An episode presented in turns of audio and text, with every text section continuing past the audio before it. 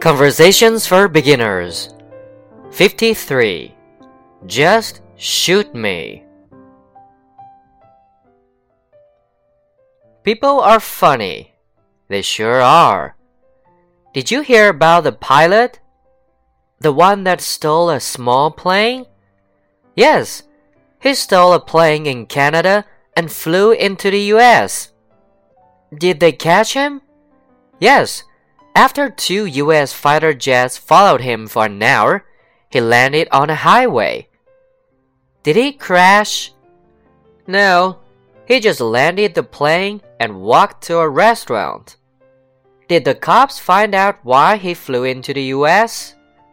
His life sucked. He was hoping a fighter jet would shoot him down. Poor guy.